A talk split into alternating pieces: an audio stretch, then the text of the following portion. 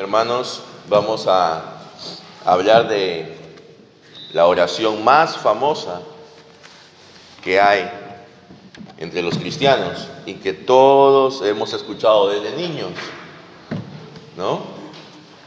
Y que ya sea que hayamos ido a la iglesia o no, la conocemos porque en los colegios la oramos.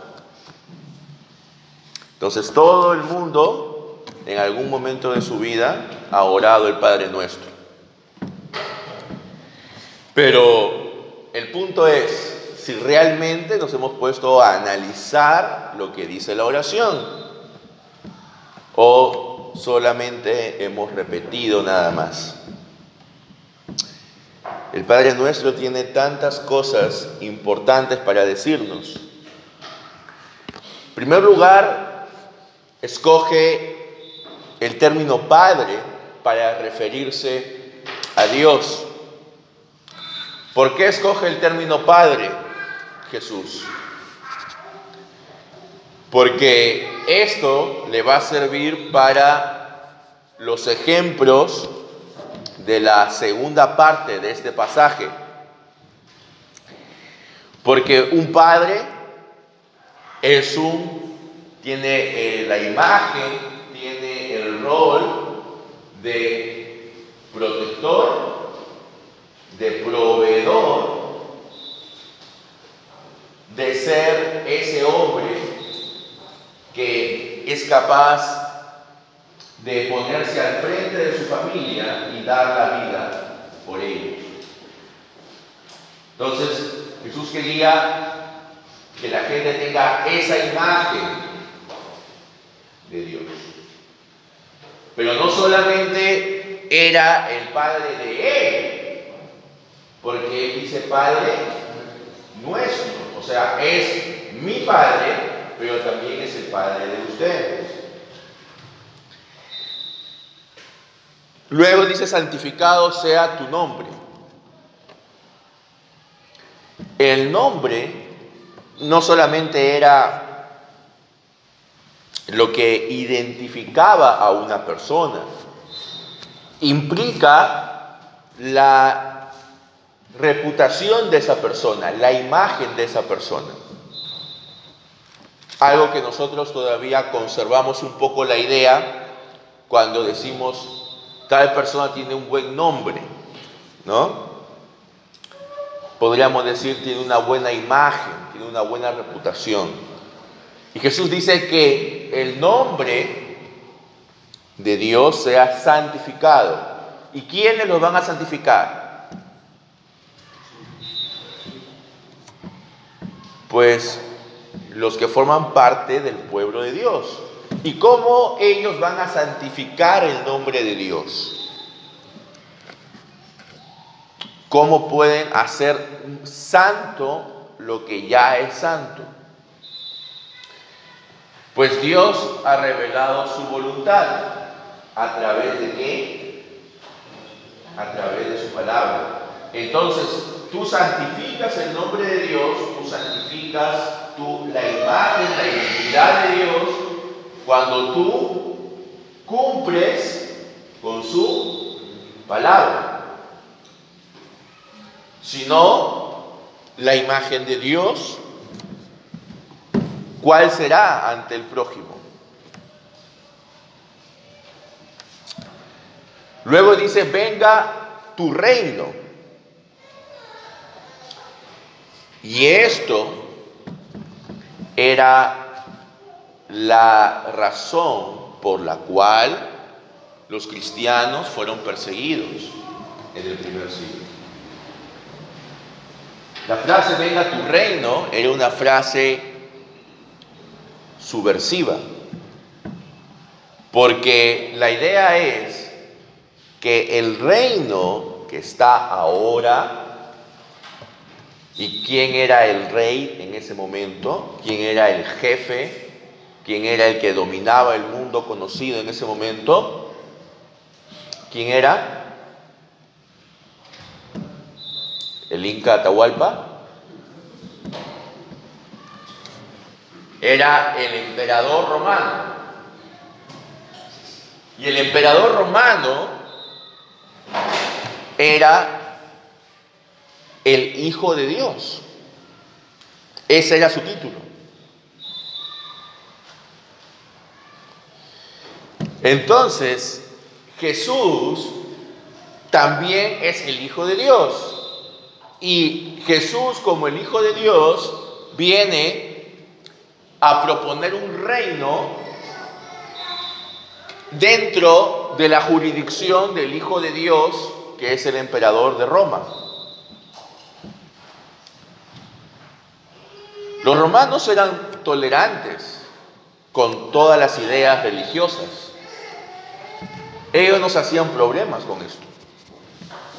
Siempre que se sometieran a los dictados de Roma. Pero ellos entendieron que el mensaje cristiano era que el reino de Cristo es diferente al reino de Roma. No en el sentido que quería derrocar al reino de Roma, porque el mismo Jesús lo dice a Pilato en Juan 18:36. Esa no era la intención de Jesús. En Juan 18:36, cuando Pilato le pregunta, ¿eres tú el rey de los judíos? Jesús le contesta, mi reino no es de este mundo. Si mi reino fuera de este mundo, mis soldados habrían peleado para que no me entregaran a los judíos. Pero mi reino no es de aquí. Entonces le dijo Pilato, ¿tú eres rey? Y Jesús le contestó, tú lo dices, yo soy rey para eso he nacido, para eso he venido al mundo, para dar testimonio de la verdad. Es decir, Jesús dice, mi reino no es un reino político, no es un reino militar, no voy a usar las armas. Pero justamente ese mensaje era lo que molestó a Roma. Porque el reino de Roma sí era político, sí era militar, sí usaba las armas. Les estaba diciendo, la paz romana que ustedes aseguran a la gente está basada en un modelo de violencia, en un modelo de opresión, y mi reino es diferente. Mi reino es superior a tu reino. Y ese es el mensaje que Roma detestaba. Ciertamente, todos los reinos de este mundo han sido a través de la violencia. Ni uno solo ha sido a través de la paz. Roma no es la excepción. No es que Roma hayan sido especialmente malos. Así como Roma, cualquier imperio a lo largo de la historia ha basado su dominio en la violencia. Pero el reino de Cristo es diferente. Y cuando decimos, venga tu reino, significa de que esas características del reino de Cristo son las que deben dominar aquí en la tierra.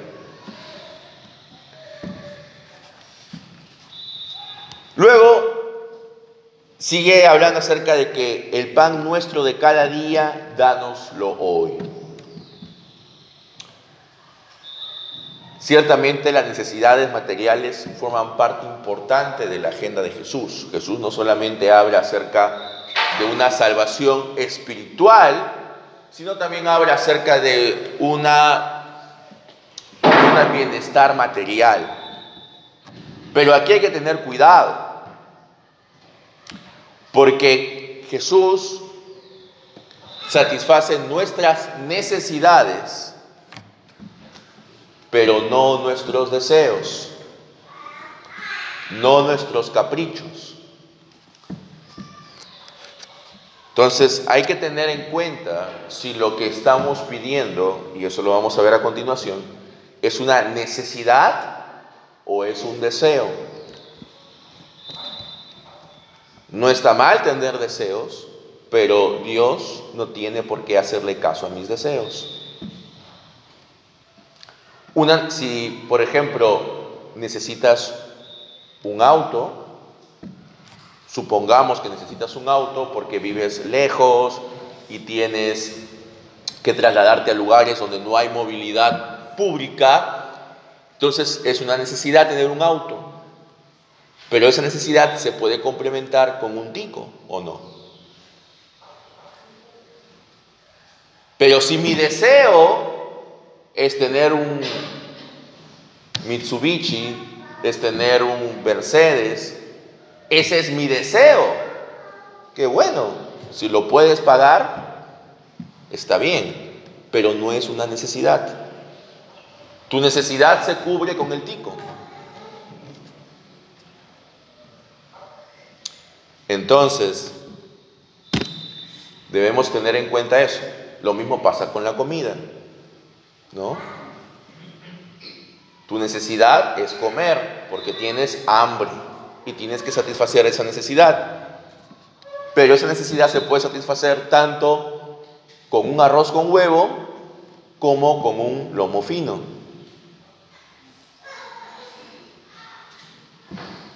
Igual satisfaces tu necesidad o no. Por supuesto, si alguien puede comprar y comer el lomo fino, bienvenido sea. Pero eso no es una necesidad, es un deseo. Y así podríamos dar muchos más ejemplos de cómo Dios satisface nuestras necesidades pero no nuestros deseos.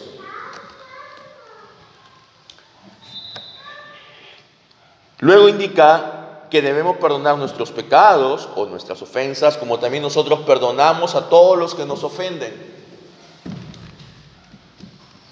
Nosotros no podemos dirigirnos a Dios y pedir que nos perdone si es que nosotros no perdonamos a nuestro prójimo. Para eso está ya la historia, esta historia ya eh, bastante recordada, en la cual pues viene un hombre que se le debía dinero, va ante el rey y le llora, y el rey le dice, bueno pues no te voy a meter a la cárcel, pero luego saliendo de la, de la corte del rey se encuentra con alguien que a su vez le debía dinero a él, pero en una cantidad mucho menor que la que él debía al rey. Y entonces, a diferencia del rey, este no le perdona esa cantidad pequeña. Y entonces el rey al enterarse se enojó mucho, ¿no? Y le dijo, mira, yo te he perdonado esta cantidad, que es una cantidad grande, pero tú no has sido capaz de perdonarle a tu hermano esa cantidad pequeña. Así que ahora tú vas a ir a la cárcel en lugar de él. Ese es el mejor ejemplo para demostrar acerca de perdonar las ofensas. Las ofensas que nosotros hemos cometido ante Dios son mayores que las que un prójimo puede haber cometido por nosotros o hacia nosotros entonces debemos perdonarlo. ¿Y perdonarlo qué significa? Significa pues que ya no vas a continuamente recalcarle la cosa que ha hecho. Porque tú puedes decir, bueno, yo te perdono, pero cada vez que, que te enojas, le sacas en cara. Eso no es perdonar.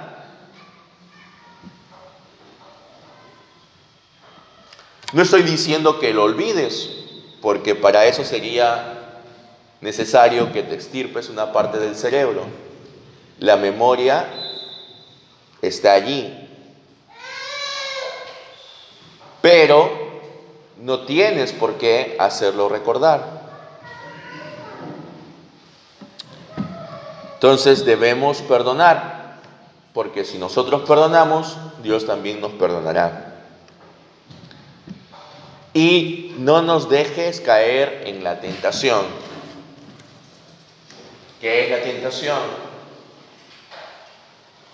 Es cuando se presenta una oportunidad para eh, quebrar un mandato de Dios.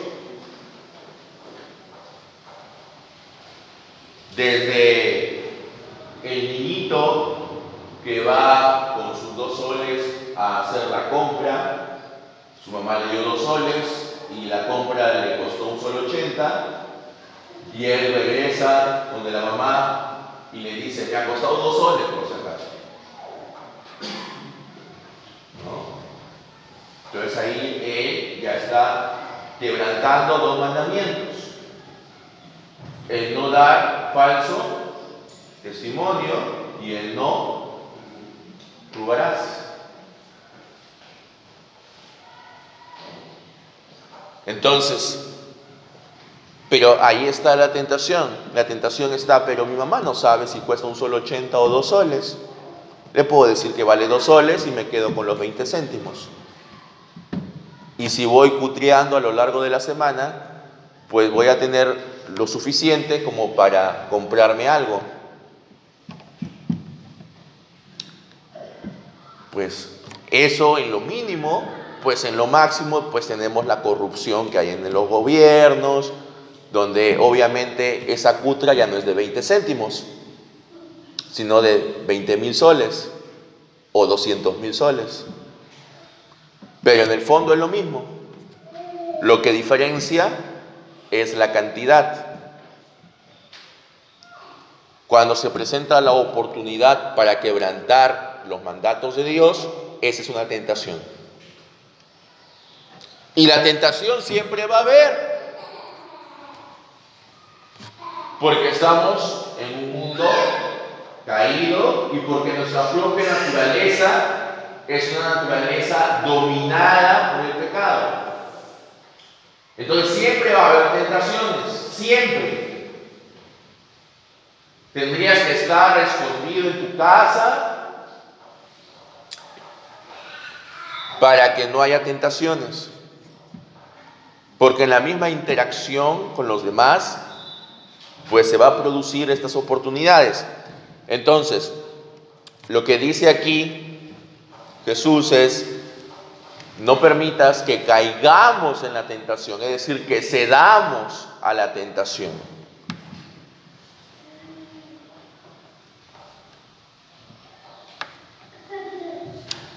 Como decía Martín Lutero, no podemos evitar que un pájaro se ponga encima de nuestra cabeza, pero sí podemos evitar que ese pájaro haga un nido en nuestra cabeza. La tentación es como ese pájaro que se pone encima y no nos dimos cuenta. Vas caminando por la calle y ves a una chica exuberante y obviamente tú la vas a ver porque no estás ciego. Y puede ser una tentación, de repente te das cuenta que esa chica vive cerca de tu casa. Pero ahí está, nada más. Pero ya el tratar de frecuentarla, de buscarla, eso es caer en la tentación. Entonces debemos pedirle a nuestro Padre que no nos permita caer en la tentación. Y luego sigue algunos ejemplos acerca de la petición, porque en buena cuenta todas estas son peticiones, pero alguien diría, pero al final, ¿qué garantía tengo yo de que Dios va a escuchar mis peticiones? ¿Por qué yo tendría que pedirle si de repente a Él no le interesa? lo que yo quiero o lo que yo estoy pidiéndole. ¿No estaría acaso gastando saliva en balde? Y entonces es cuando Jesús da algunos ejemplos para hacerles entender, si aún ustedes como padres terrenales o como amigos, a pesar de que tienen una naturaleza corrompida, a pesar de que son débiles, a pesar de eso, ustedes no van a rechazar el pedido de sus hijos o de sus amigos, con mayor razón nuestro Padre Celestial, porque Él no es débil, Él no es maligno, sino Él es lleno de bondad. Y Él va a dar las cosas buenas y útiles a sus hijos. Pero algunos dirán, pero yo estoy pidiendo.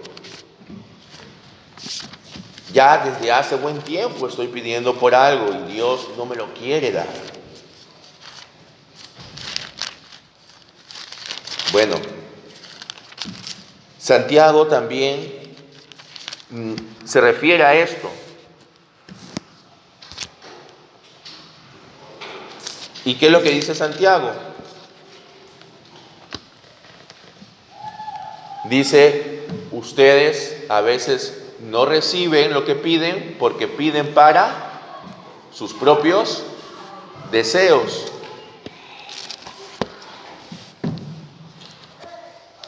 Y eso es justamente lo que estábamos hablando anteriormente, que Dios satisface nuestras necesidades, mas no nuestros deseos.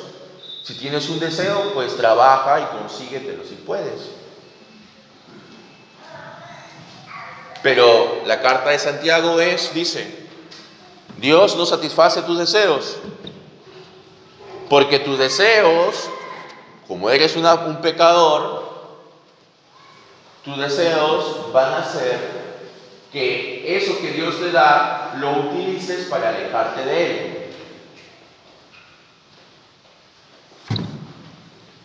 Y Dios nunca te va a dar algo para que te alejes de Él.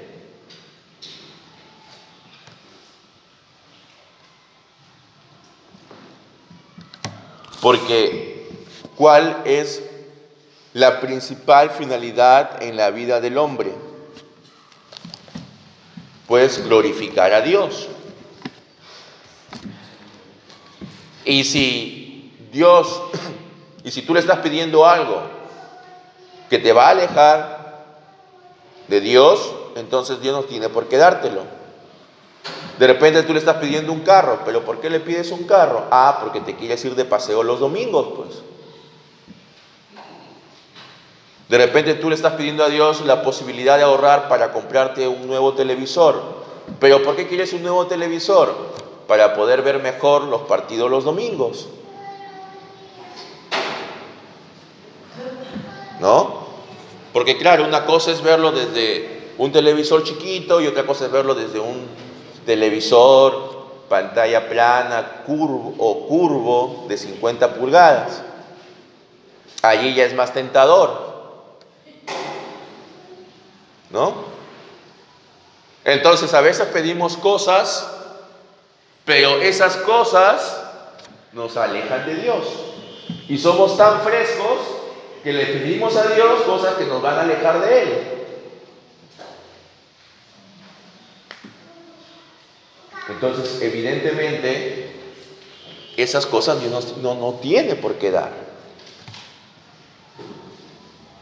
No tiene por qué permitir que las tengamos. Y si realmente fuéramos sabios y conociéramos nuestra naturaleza, no las deberíamos pedir.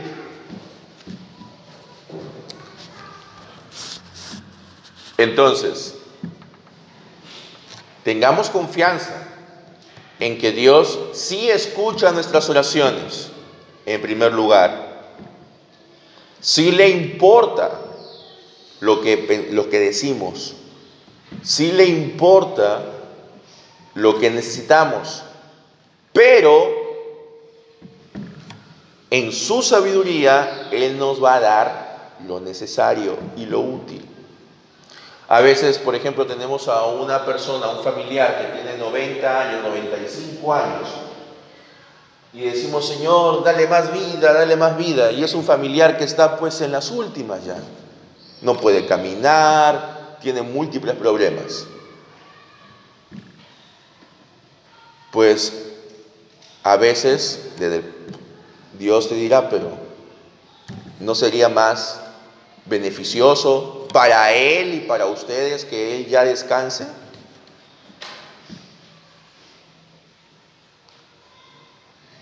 Y es que a veces pedimos de acuerdo a nuestros deseos. pero de acuerdo a nuestra sabiduría, pero no de acuerdo a la sabiduría de Dios. Entonces, ¿cómo podemos entender cuál es la voluntad de Dios? ¿Cómo podemos pedir de acuerdo a lo que Dios quisiera? Pues fácil. Si tú lees en la palabra, vas a entender cómo es que Dios quiere que tú actúes. Quizás no lo vas a entender a la perfección, pero vas a tener una idea. Y en base a eso, puedes orar. Por último, indicarles cuáles son las cuatro partes que debe tener una, una oración. Una oración no solamente debe ser pedir, pedir,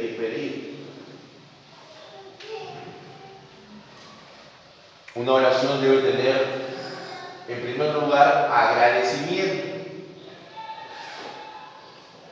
Tenemos que agradecerle a Dios por lo que Él nos da, por lo que Él nos ha dado ya, por lo que Él nos está dando ahora y por lo que Él nos va a dar en el futuro. Porque Él permite que nosotros tengamos las cosas. Entonces, tiene que haber agradecimiento. Luego tiene que haber confesión, en el cual nosotros confesamos nuestras faltas delante de Dios. Tenemos que ser conscientes que somos un pueblo pecador y como un pueblo pecador fallamos. Luego tiene que haber pedido. Porque ciertamente pedimos, porque hay necesidades en medio nuestro. Pueden ser necesidades materiales, como también pueden ser necesidades espirituales. Puede ser que alguien esté perdiendo la fe, puede ser que alguien esté teniendo muchas dudas en cuanto a la verdad de la fe cristiana, y pues debe pedirle a Dios que ponga en él más fe o en ella más fe. Y luego tiene que haber también intercesión. No solamente debemos pedir por nosotros, sino también debemos pedir por otros hermanos. Entonces tiene que haber agradecimiento, confesión, petición e intercesión. No solo petición, porque si no seríamos como el hijo que solamente busca al papá cuando necesita plata.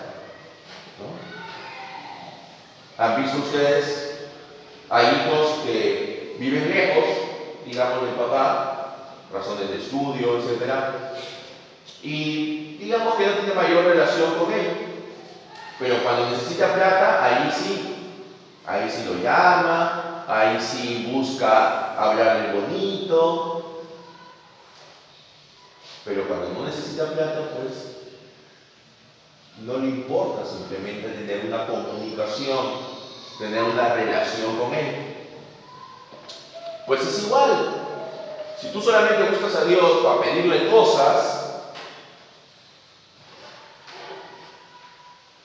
tú si eres padre o tú si eres padre, ¿cómo te sentirías si tu hijo solamente te busca para pedirte cosas?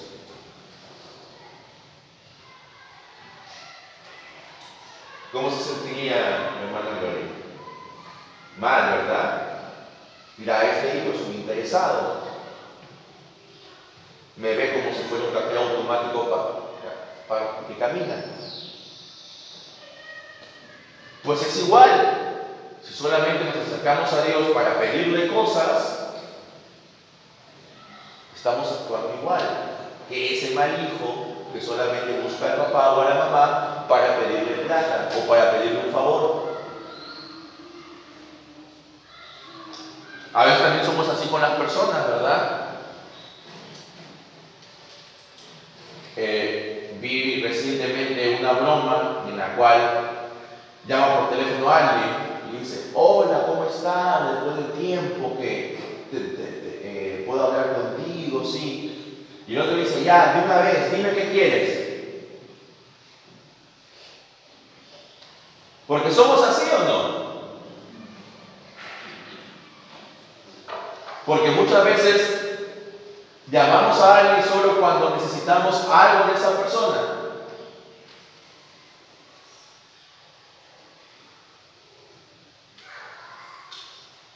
Pues, si nosotros actuamos así con Dios, entonces, pues ciertamente Él tampoco va a acceder a nuestras peticiones. Entonces, ¿cómo debe ser mi acercamiento a Dios? Y los discípulos le preguntan, enséñanos a orar. Sí, pues porque no, tenían una idea de cómo orar, cómo acercarse a Dios. Ahora nosotros sí tenemos una idea más clara, pero debemos hacerlo de una manera correcta. No haciendo largas oraciones ni vanas repeticiones. Vanas repeticiones es repetir y repetir y repetir lo mismo. Si tú ya oraste por alguien, entonces, después de dos o tres minutos no vuelvas a orar por esa persona porque ya oraste. Eso es vana repetición. Vana repetición no es eh, repetir una oración exactamente. Vana repetición es hablar en círculos, ¿no? Hay personas que hablan en círculos. Dicen algo y luego de cinco minutos vuelven a decir ese algo. Y luego de cinco minutos vuelven a decir ese algo. Eso es vana repetición. Entonces, Dios sabe lo que tú necesitas. Y tienes que pedirlo con humildad, con sabiduría y acompañado de confesión, de agradecimiento y de intercesión. Que Dios queridos hermanos, nos ayude a orar como es debido. Y así podremos recibir de Dios las bendiciones que Él nos ha prometido. Amén.